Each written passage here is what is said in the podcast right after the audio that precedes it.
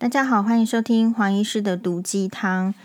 哎，我们上次有推出这个呃家有啃老弟哈，然后呢，哎，那个回响很大，因为点进去没有，然后大家都很想听。其实我也觉得，哎，那一集我录得很不错，但是后来因为就是说好像，哎，我觉得有个地方不是很适当，所以就把它删除啊。那呃，为什么会觉得自己那一集录得不错呢？其实也就是如果。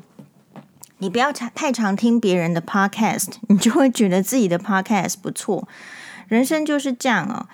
当你哦，诶没有时间，或者是因为不嗯、害怕，有人有人是害怕，或者是呃基于自己的理由，你没有去看同样领域别的人做的什么时候呢？其实你就诶容易觉得自己还不错，还 OK，那个标准就会变成是自己在定。但反过来说，所以我比较诶主张啊，或者是呼吁说，其实我们要多看，多看别的人，好，多看别的国家，或者是多看别的社会是怎么样子，都可以让我们截长补短。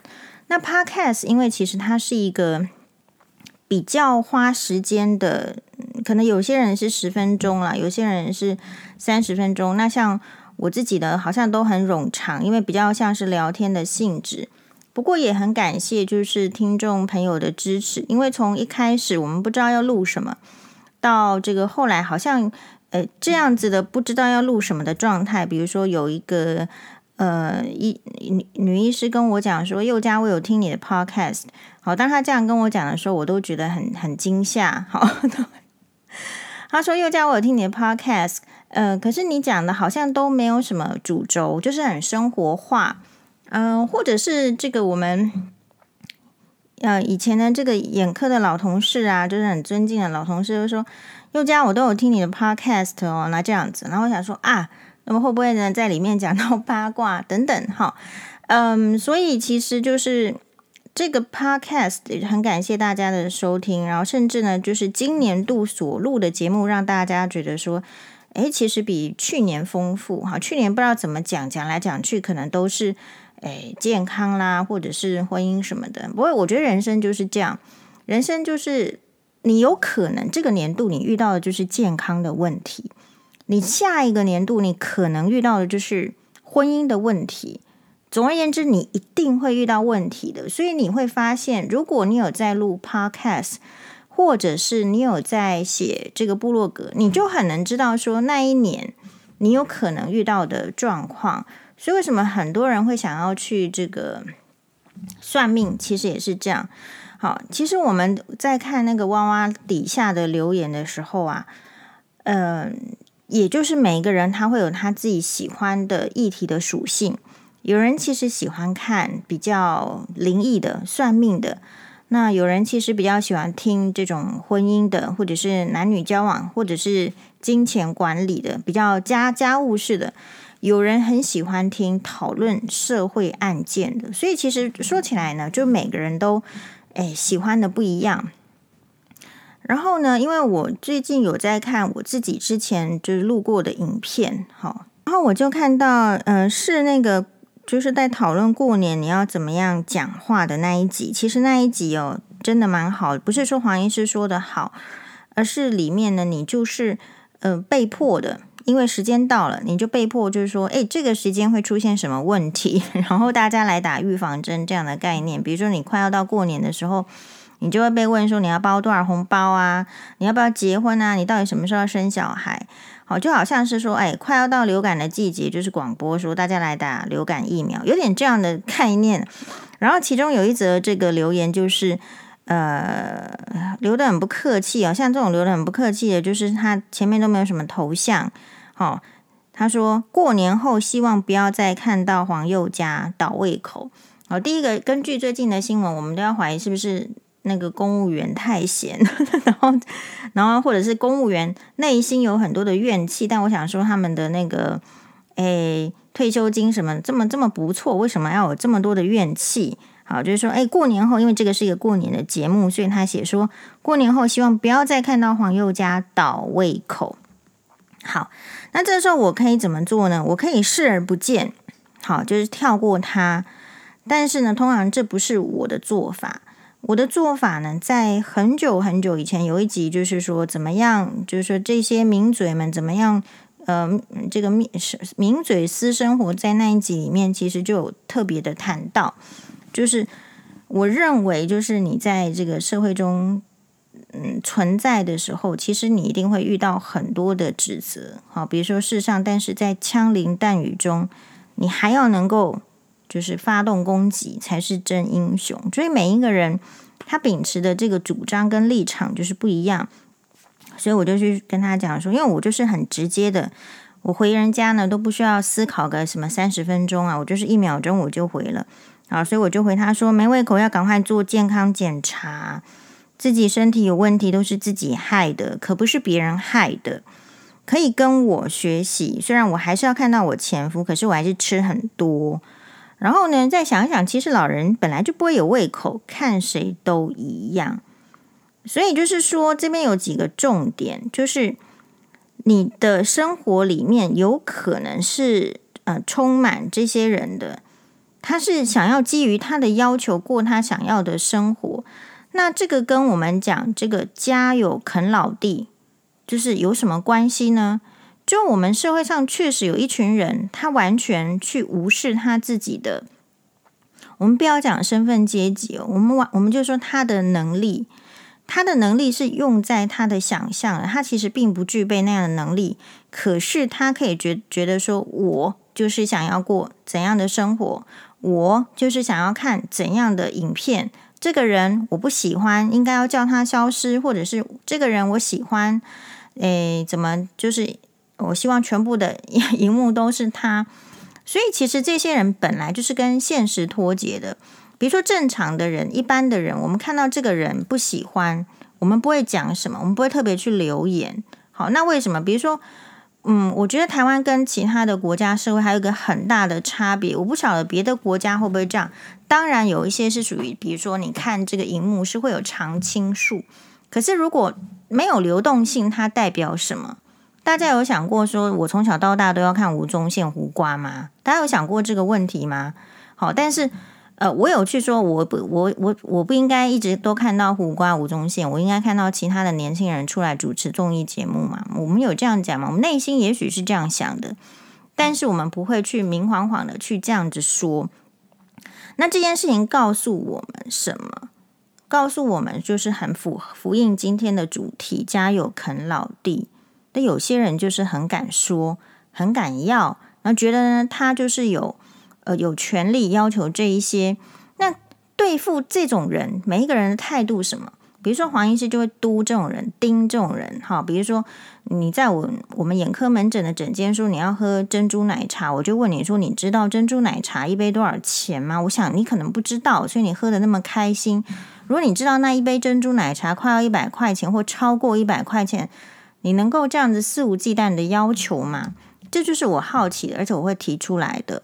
好，所以呃，遇到这样子的人，你第一个我们在讲这个家有啃老弟，其实是一个网友啊，因为最近这一则新闻，就是那个轮胎行那八个人在那个火火警当中呢丧生，而这个丧生是因为那个啃老的这个纵火者，好，就是只是单纯的不满，就去拿了一桶这个汽油桶。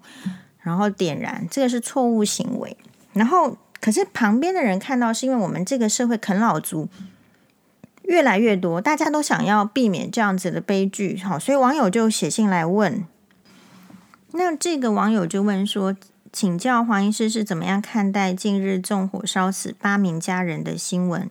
我有两个弟弟，其中一位哦和新闻中纵火嫌犯的人格特质非常相似，啃老，对长辈大小声。”好，有一次呢，这个网友回娘家的时候呢，看到他对奶奶拿钱和大小声。请问有智慧的黄医师，我应该要怎么做才能够避免哦，如新闻中的憾事？那为什么我把这件事情跟刚刚那个网友对黄医师的这个批评说，这个我不想看，就是说想吐还是怎么样，没胃口，他是说没胃口，合并在一起看呢？这是什么？就是。你 even 遇到了这么糟糕的人，你都不敢跟他正面对决。可是其实你只是听黄医师在这个节目上很有礼貌的讲一些不中听、不你不爱听的话，话就可以说很难听，这代表什么？这代表这个社会对女性的要求呢，总是比较高的。比如说，我们比较相对上虽然有，可是相对上会比较少听到就是女性的啃老，因为这个家里面其实是很怕女人啃老的。女人如果在家里没有贡献，没有洗洗衣服，没有煮饭了，没有没有就帮忙做家务、带小孩。女人是会被贬得很低，被骂得很难听的，然后更不要想说，如果你想要啃老，一般来讲，这个处理女人啃老的最好方式就是赶快叫她去结婚。每年就像刚刚一开始讲的新闻，过年过年，全部的亲戚通通都问说你什么时候要结婚？你一旦结婚之后，你就不可能待在娘家啃老。所以我们的这个社会长期以来比较少女性的啃老问题，那是因为现在渐渐的大家。不结婚了，不生了，不养了，所以这些女生待在家里之后，我们也开始出现了一个女性啃老的问题。好，那如果这样子看的话，我会认为，我会认为就是那个你你你你会觉得你你现在其实这个网友提的问题呢，就是我们家为什么会有吸血虫啦？好，我们家为什么会有吸呃寄生虫？那大家有想过吗？其实吸血虫跟寄生虫在任何的场域都看得到啊，大自然、家里、职场上，哎，其实所在都都有哎哦，就是那这是什么意思？就是一个人，你去观察，你仔细的观察，如果他没有什么能力存活在这个世界上，他也不会赚钱，他也不会说好听的话，什么大小声，对不对？然后呢，他长得也不帅，哈，所以娶不到老婆，或是嫁不出去。长得不帅不漂亮，就是这个人身上啊，假设没有什么优点的人，你不要小看他。他之所以还能够继续的活在这个世界上，并没有像彰化的三个皮包骨兄弟什么老大已经很不幸的，就是我猜是营养过度缺乏，然后就已经往生了。哎，那这是什么意思？就是这一些人，你表面上看他好像一无是处，可是他最大的用处就是他会剥削别人。哦，所以这样说起来真的是，呃，这个只要是身为人都是有用的。他们这一组人马，好去这个呃掠夺别人，去剥削别人，就是他们的生活方式。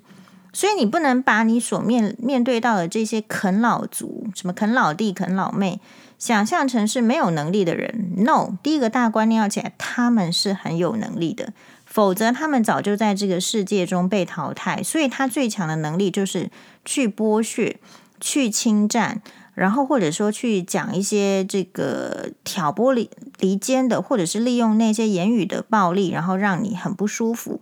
很不舒服的话，你很多人是不喜欢那个就是火爆的场面。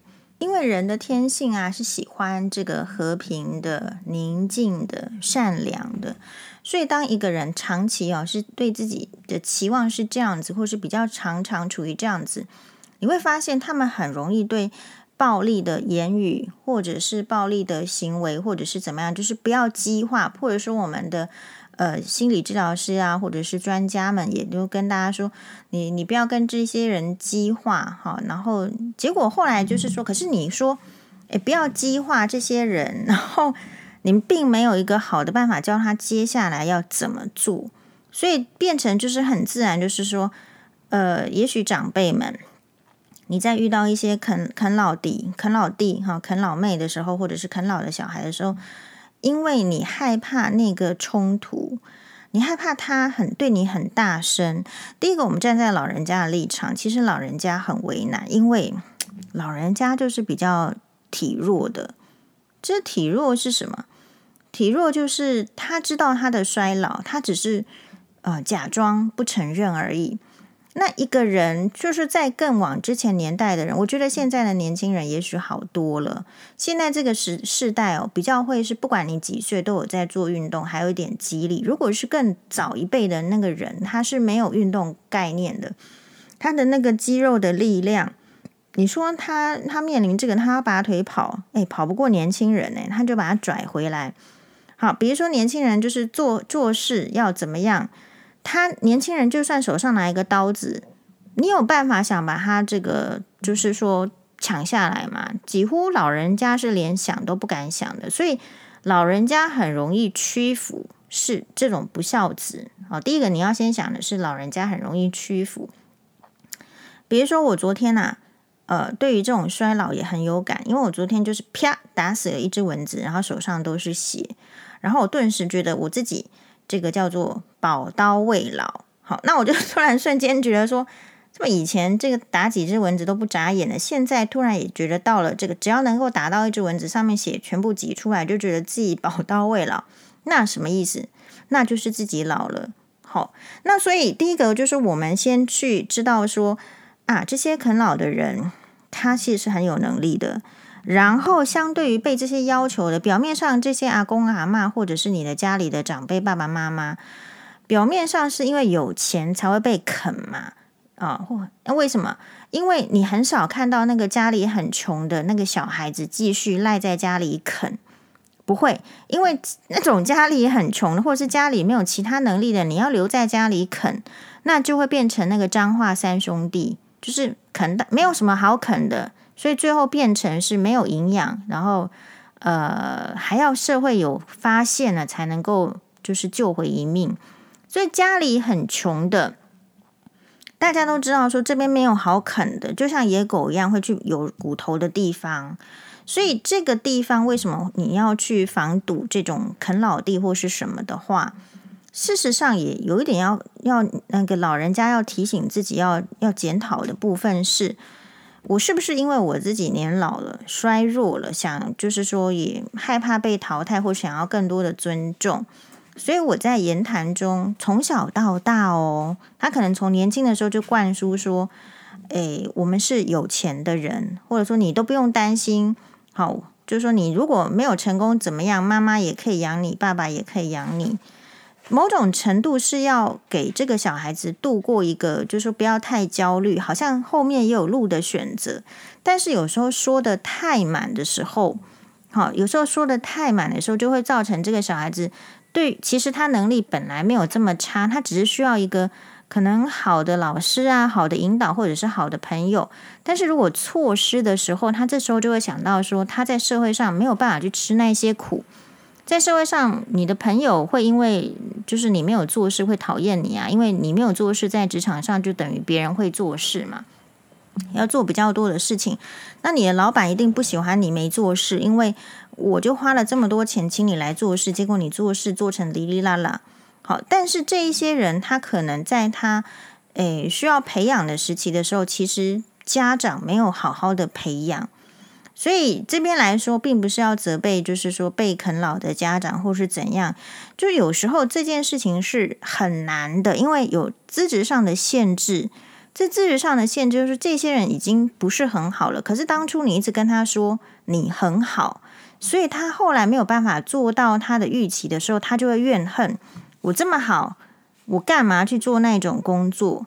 比如说，大家有跟黄医师一样吗？就是我每一次去 Seven 买 Eleven 买东西的时候，其实我都觉得哇，这个店员实在是太厉害。那个店员哈，有那个很会做的，跟不太会做的。但是不太会做的，你就要知道说他可能是新来的。然后那个做的很厉害、很熟练的，就是哔哔哔哔，然后一下都结完账。然后这个呃，Seven Seven Eleven 的店店里面的这个摆摆的这个样子，好，然后补货的那个样子，其实一个店要看你一像我的话，我可能去摆一定乱七八糟。所以一个店要能够那样子，其实它有一个经营哲学之外，它的人的管理，或者说你用的这些店员，他在做这些事情，他是有认真在做的。所以有时候，事实上，这种啃老也是一种我们的这个社会哈，长期对对某一些工作只看重，然后对大部分呢，就是说你好像呃日常生活应该会碰到的什么，你的你不对这些工作的人予以真诚的尊敬，好，真诚发自内心的赞叹，或是或者是说你明知道他可能一个月没有赚那么多钱，可是你还是有看到他的优点。所以，同样的，当这个社会没有这个风气的时候，这一些所谓的啃老男、啃老女走出去的时候，他因为他已经被灌输成他很好，他可能是家里的掌上明珠，或者是家里的金孙，所以他从小到大都说他很好。可是很好的时候，竟然走出去是老板嫌你不好，然后呢，这个同事也不想，就是不想理你，不想帮你，等等等的时候，他会觉得说不对呀，我不应该做这个工作，或者是他们的内心有很多来自长辈的这个期待哦，你就是要去选四师的工作，四师哦，就是反正大概就是什么医师啊、工程师啊，或者是什么土木技师啊，反正后面接师什么老师啊，好，那他可能从小被大。到大就是被灌输成就是要做这些工作，所以以至于他某一天长大的时候，就算他做不了这些工作，他也没有办法尊重别的工作的重要性。好，就是没办法像黄医师这样子，就是说我都知道，诶，面店的重要性，我都知道这个厨师的重要性。我每天在那边看铁人料理，我就觉得，哦，还有厨师实在是太厉害，这到底是怎么样办得到？就是我们的台湾的节目呢，非常的少。非常的少的意思是没有用心吗？还是说比较局限在讨论大家想要的？比如说以医疗剧来讲，虽然说现在比较热门的这个台剧是《村里来的女外科》，可如果你真心问我的话，其实我并不想要知道说这个女外科医师的风花雪月，我其实更想要知道的是有没有其他的职业的人。哎，就像那个海女，好，比如说在可能是在那个呃，也许嘉义这个某个地方，他是在在做那个呃呃爹，那个那个那个那那个台语要怎么念？哦，就是那个东西很好吃，可是你要先去海边弄，把那个蚵啊哈，这个诶找到，然后再再煎那个鹅鹅爹还是什么的。对，就是说你会发现连续剧。就是很台湾的连续剧，也许啦，跟其他国家一样。但是我觉得，我发现韩国或是日本，他比较会讨论不同职业的连续剧。那我们的连续剧还停留在讨论医师、讨论光鲜亮丽的工作、总总经理爱情。好，这些当然不是不可以，是可以的。可是如果没有其他多的预算或是资源，让我们看到其他的种类的时候，哎，你不知不觉会被洗脑，哎，洗脑成就是说，好像只有这些职业的人才是重要的，啊，或者是说这些人的这个状况你比较有感兴趣，你都没有对其他职业的人感兴趣。比如说，你如果看日剧或是韩剧，他的那个对职业的那个拉进来，在戏剧当中的种类很多，比如说检察官，比如说法官，比如说记者，比如说警察。好，比如说木村拓哉，对不对？他他演了这个有这个保镖，就很很多很多的职业，说或者是说那个老师，哈，就什么职业都都会被拉进来讨论。那现在就是说，如果这个社会上不愿意比较用间接的方式去提醒大家，间接的方式是我很少看到，因为我觉得我们的社会有点太尊崇所谓的。呃，三高就是女生，我们就是说她这个人长得漂亮，我们就相信她说的话，其实根本不能听。或者是说这个男生，他只要是有一个穿着西装，然后呢，告诉你说他是某某的这个呃经理或什么样，你倾向于相信他所说的话，就是渣男绝对不会是他。无形之中，这个社会好像有一点点这样的风气的时候。我们不太容易教育我们的这个小孩子，就说：“哎，其实其他的职业也挺好的，好，其实都很重要。比如说厨师，或者是护理师，好，或者是你比如说像现在大家都在这个在在在 PCR 的这个年代，我们有，因为我们现在因为 PCR 很多，我们有任何一个节目去采访这个这个医医检师吗？”没有嘛？你你对他的工作的内容还是处处于这个想象比较多嘛？好，那如果是这样子的话，当然，我觉得以这样的，如果说没有再去注意的话，因为不生不养不婚，好，还有就是因为你对职业的这种了解跟尊重都很少，你会越来越发现很多的年轻人会在外面的世界里面感到挫败，感到挫败，一开始就是说不出去了。可是不出去之后呢，他开始就会 一开始绝对是沮丧了，觉得自己烂。可是久了之后呢，他我觉得人会有一种防御的机制，就是他不会让自己烂这种想法继续下去，因为自己待在家里，自己烂这种想法继续下去，就是变成忧郁症。所以这一群人，我觉得在心态的反制上，就是真的反过来会变成另外一面的，比如说就是压霸的，然后语言非常的呃残暴的这个什么，然后再加上我刚刚讲的，那你家长已经习惯或是想要的是和平的生活，或是年纪大了想要和平的生活的时候，人家只要一凶，态度只要不好，你就妥协。你只要妥协第一次，那就是没完没了了。接下来，好、哦。所以，不管是面对那种啃老的小孩，你要怎么跟他讲话，或者说你啃老的手足，你要怎么跟他讲话？其实，我认为这个就是平常的跟人之间的沟通讲话的模式衍生而已。好，那这个就是很看人哦。如果你本身就是一个害怕冲突，可是你明明这个情形会冲突的，他就是没想要工作。都没想要靠自己，可是就是很很会剥削别人。就手足呢，其实一定不想要被剥削，因为可能本来可以分到的财产变得一下子就被败光了，也有可能。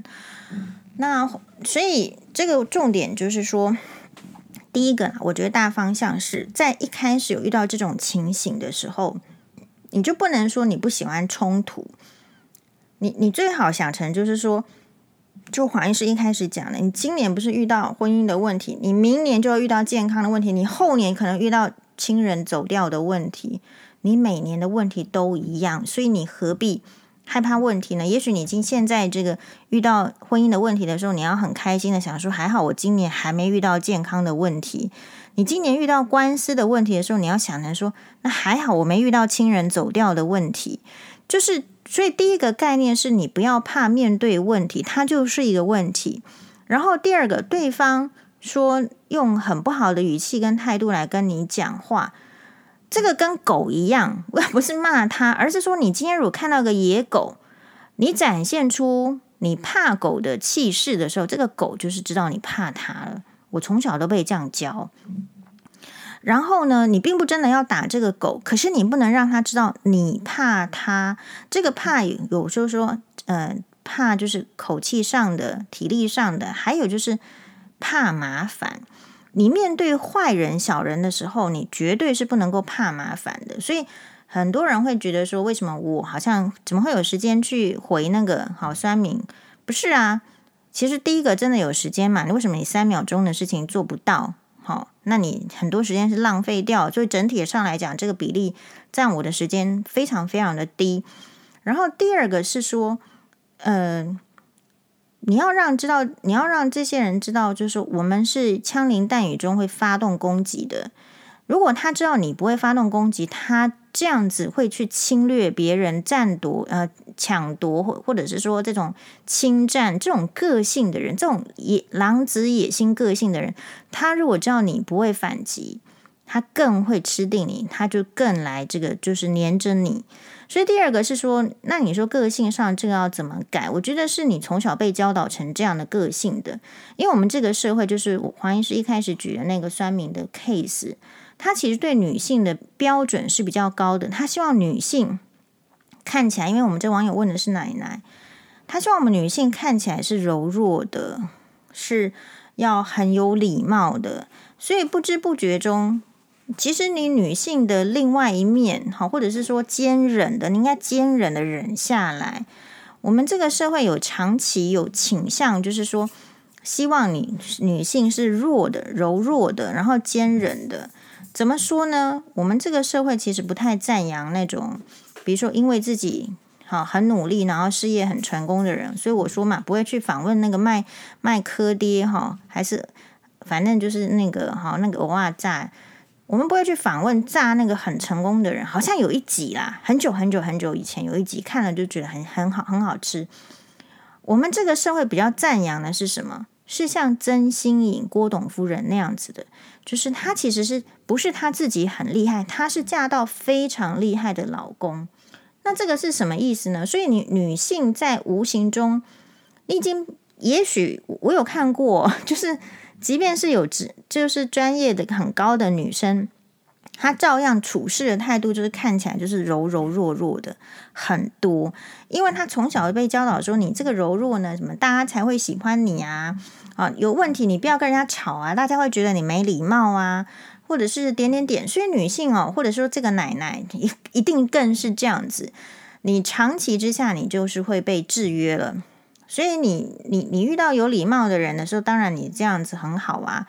可是你遇到没有礼貌的人，我说你遇到疯狗、遇到野狗的时候，你在那边跟他讲说：“狗狗不好意思。”哦，那他只会来咬你一口啊。所以这种呃啃老的案子不就是这样吗？好，所以我的意思是说，如果大家平常可以多看摔角节目，我是认真的。你为什么会没有办法面对争执、吵闹？好，第一个可能你本身的家庭是比较好的，你的本身的家庭里面就没有这些。元素，可是没有这些元素，不代表你不会遇到那样子的困难。这人生是很难讲的。好，你家里虽然都跟你讲四书五经，什么三从四德，还是四维八德，不不管。虽然你家里是这样子的教育，可是不代表你不会遇到那样子的人。像我们的网友运气不太好啊，他弟弟就是这样子的人。那这样子的话，你平常假设说。你没有面对那个冲突的勇气的时候，你就是整个会被盖过去。那怎么样可以？我觉得培养啦，培养你面对冲突的勇气，就是，诶，像我都要看摔跤的，所以你在我面前冲突，我都觉得还好，这是真的。就那个摔跤，就不给喷毒气、武藤静司还是什么珠穆。说真的，以一个女生来讲，一开始要看那个摔跤也是看不下去，觉得这个世界有必要这样子吗？有需要给他这个什么后背式锁紧剂，还是歇式固定剂，还是万字固定剂吗？有必要吗？好，就是他他如果打来，我们不投降，他就逃走，不就好了吗？一开始会觉得这个画面真的是比较有暴力感。好，那但是我是因为运气好，我是因为要看珠穆，就珠穆的那个剧呢，不是剧。珠穆的摔跤场上，我真的真心觉得哇，打得真好。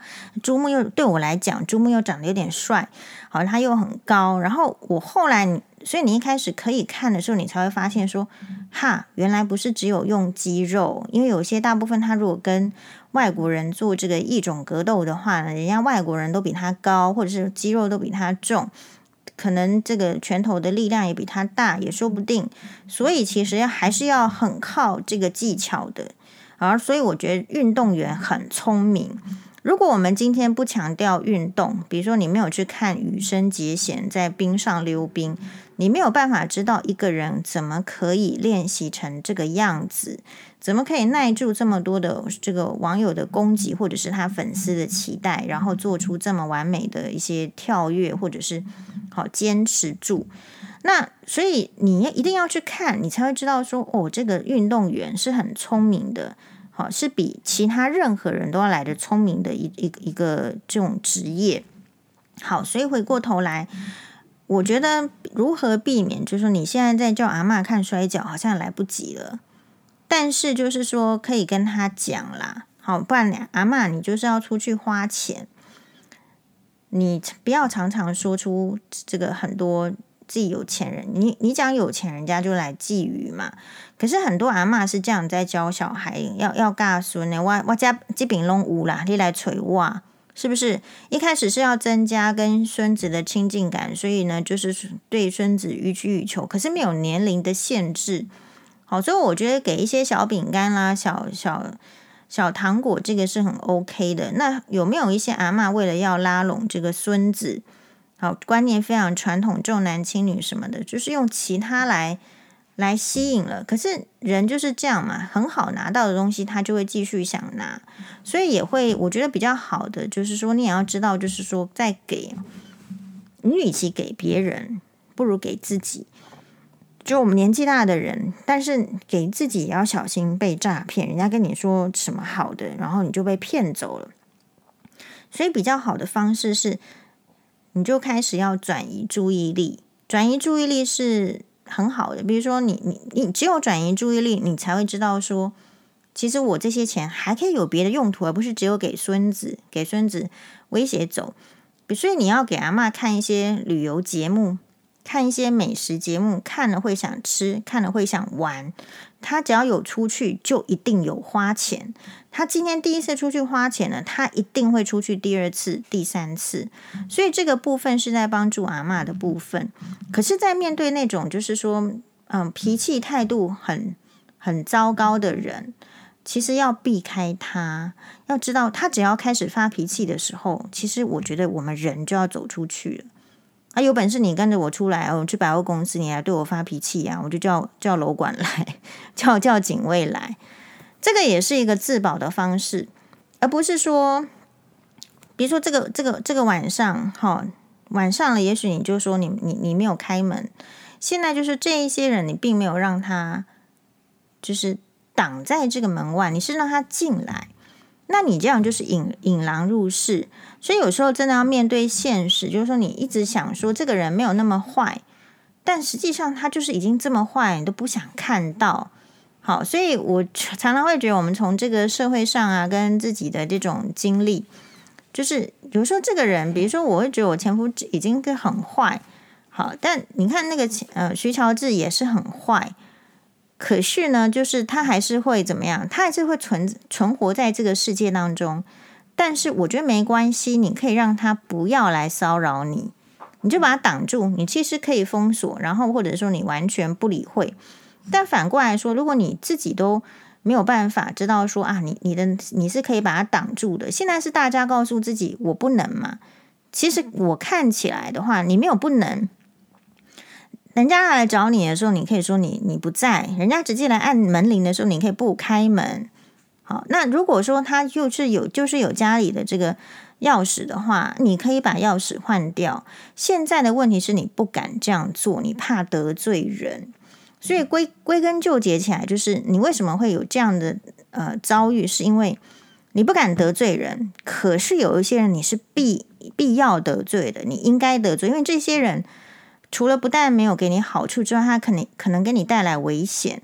我们不会去指责说一个人他要防堵自己遭受危险而做出的措施嘛。可是是这一些人自己在洗脑，洗脑说：“啊，如果我没有对他好的话，人家会怎么说我？”其实没有人会说你，只有等到上社会新闻案件的时候，大家才开始说嘛。所以，呃。重点就是还是你家里有这个啃老的哦，其实都有原因啦。比如说像我们这个网友，就是因为他的他的妈妈其实就是重男轻女，然后常常羞辱这个网友。好，比如说这个网友，他如果收下他婆婆送他的包包，他就被妈妈自己的亲生妈妈哦骂贪婪。他如果在沙发上休息，他就讽刺说命真好。他上教堂哦，他就说呃。那是邪教，就连他追踪黄医师，他妈妈也说：“你不要以为我不知道，你有在追踪黄宥嘉。”好，然后所以他最近就是哎，就是受到这些负面的情绪，然后选择不跟他联络。可是即便是这样，他还要来问我说：“他停止跟他妈妈联络是对的吗？”我说：“这个对呀，就对到个不不行，对到外太空去了。对于一个会伤害你的人，你本来就应该要。”要拉一个警戒线，就像你去看，我就觉得这些哈很情绪化的人，跟那个斗牛场上的公牛是一样的。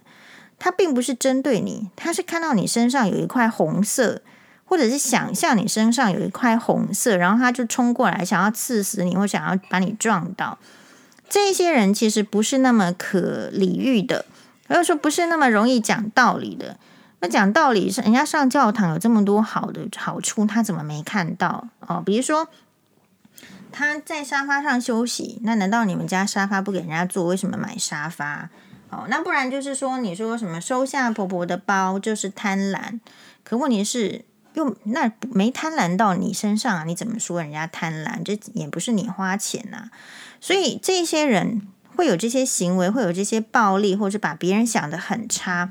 至此，我会怀疑这个这个网友他的妈妈的基因是不是遗传到儿子上面呢？这我我我是非常强烈的怀疑，就是有这样子的基因遗传下去之后，再再来一个，比如说没有成就的状态，本来就很容易变成这样子的人，把事情问题都怪罪给别人。比如说明明是他自己遥控器不转台，然后他一直抱怨说怎么看到的都是黄宥嘉，这个道理是完全一模模一样样的。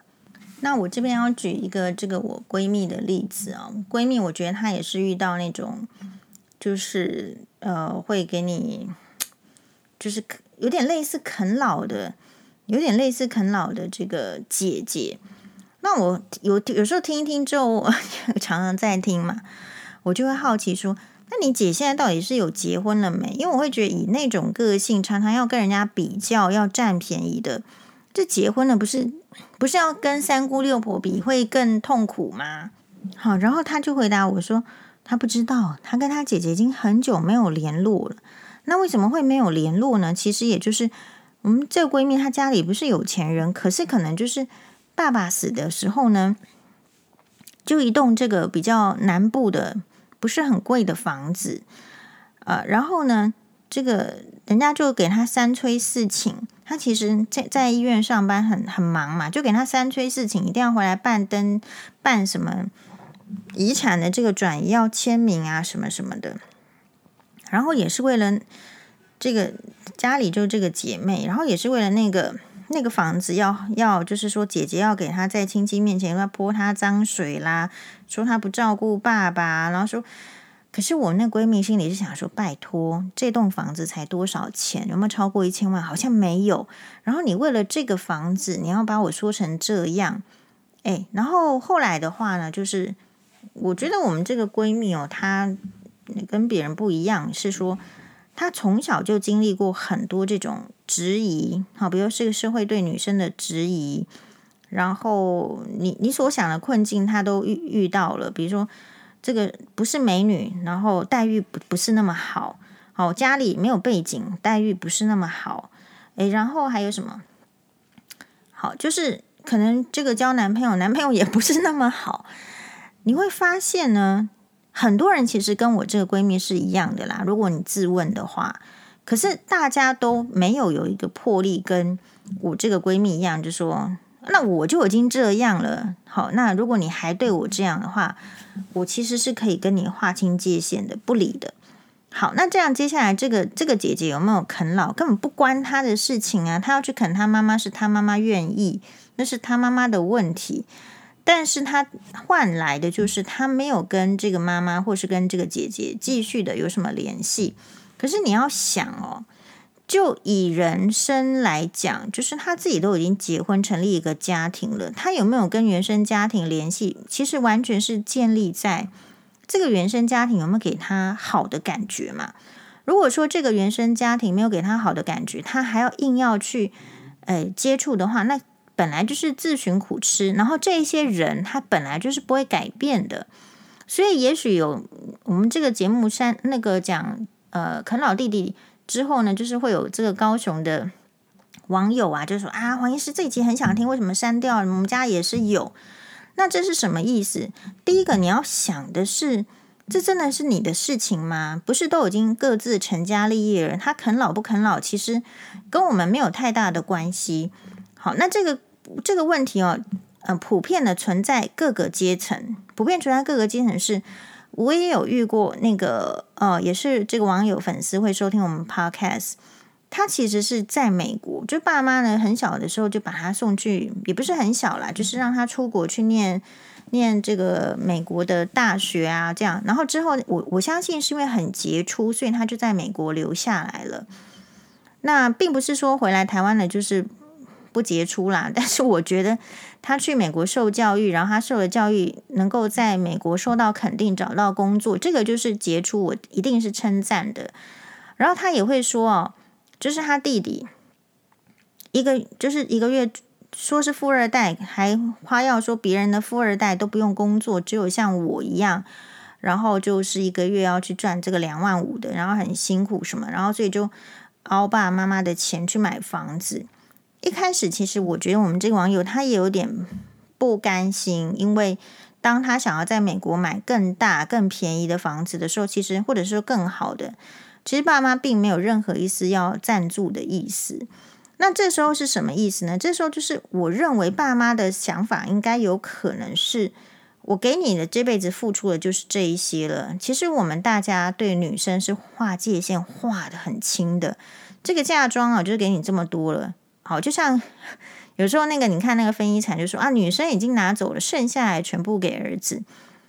很就是台湾社会有个很特别的是，其实很传统的那个古代的观念一直沿袭，一直沿袭，沿袭。所以，即便像现在，我相信我们的网友的年纪比我小得多了，他仍然在遭受这样子观念的对待。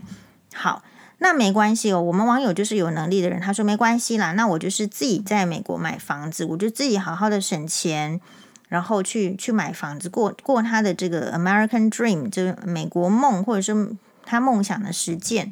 你知道有些专业其实也不适合回来台湾发展，可能要在美国才有办法发展。我个人觉得是这样，所以我是挺挺支持的。那这个讲这个例子是说，他明明就是有啃老弟，可是他后来为什么可以这样想？是因为他知道了，就说那那我们就不管了。好，那个是他爸妈的钱，他爸妈愿意这样，他也表达出不满了，他思考过，然后走出来，这也是一种方式。所以第一个是实际上是说，如果你不想要。跟这样的人划清界限，那你得去给老人家洗脑。老人家你应该要多花钱在自己的身上。好，那可是因为老人家就是有个问题，就是不喜欢花钱。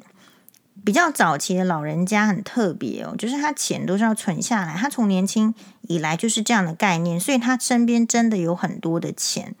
可是这些钱呢，如果他自己不去花，好，就会他不觉得有花钱的重要性。那可能就是真的，就是只能给人家给这种就是觊觎他的也不想要工作的人败掉，其实是刚好。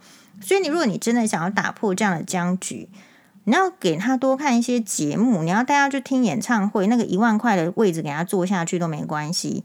你要给他这样子的体验跟感受，就让他感受到花钱的愉快，让他比较会愿意花花在自己身上。好，那当然，另外一方面来讲，就是说，如果你陪着这样老人家一起去花钱的话，其实某种程度上你也平衡了你的损失嘛，并不总是你弟弟在把钱凹走，是吧？你也可以跟着一起去吃餐厅啊，好，一起去玩呐、啊，都可以的，你可以安排的。就像是那个，诶，我们这个 YouTube 上有一个好像是医师世家，然后叫什么凯文杨还是什么的。好，大家可以打一下关键字，就是我偶然看到，那它里面呢，就是有一个阿嬷，很显然他们是医生世家，所以这个阿嬷呢很可爱，可是也有这个医生世家的那种阿嬷的诶高傲之感。可这个高傲之感，我就是可爱的高傲之感，就是他有钱，他有钱的，所以他可以高傲。可是他有钱是有钱的，有态度，他知道他的钱是要怎么用的。所以，也许大家可以发一下那个凯文杨阿嬷给家里的这些奶奶看，人家有钱是，也许不真的像你啊，你家的阿嬷这么有钱，或是你家的阿嬷没有这么有钱，但是基本上有一些钱之后，人家的阿嬷的态度是活成这个样子，好，可以跟孙子去玩，可以跟孙女去玩。然后呢，孙子孙女说要订，好像宜兰比较差一点等级，好像说四星级的饭店。说阿嬷说不行，我自己打电话去那个呃查号台一零六，说给我那个宜兰五星级饭店的电话。就然后呢，可以去嫌那个餐厅里面的菜不好吃啊，然后可以一起跳舞什么的。你可能需要看到别的老人的生活方式，你才会知道说，其实我好像没有一定要被剥削。我好像没有一定要在家里忍耐，人家跟我要钱又跟我吵。很多人是需要看到不同的生活样貌，才会想要改变自己的生活样貌的。否则，人是习惯性的动物，就是会因为一直积习。那这个习呢，如果是好的习惯也就罢，问题就是恶习，你会在恶习中。很容易习惯，然后觉得这是应该受的，然后在一些什么人家给你乱七八糟的概念，什么这是你的什么姻亲债主，还是什么你你前辈子欠欠他，你这辈子好好还，不然下辈子怎么样又再遇到他？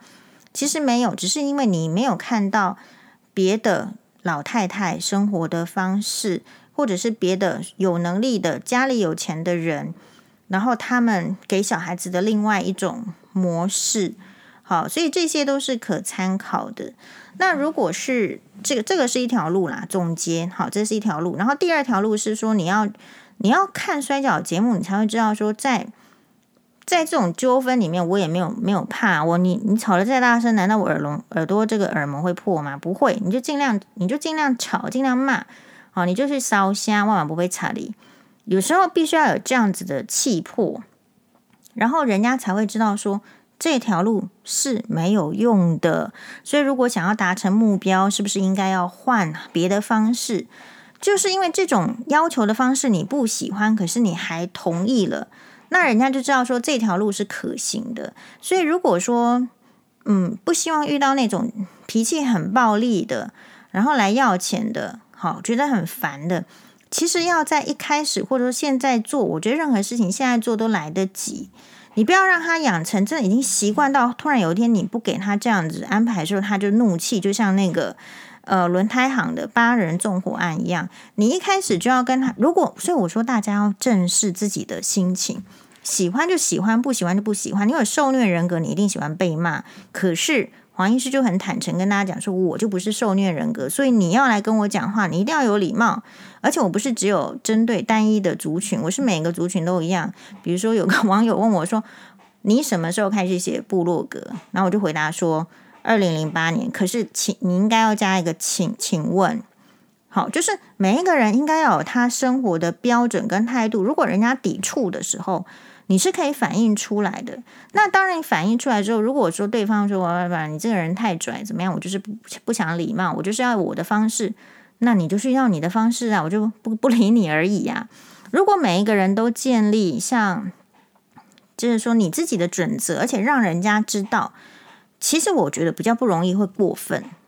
我举一个例子哦，比如说。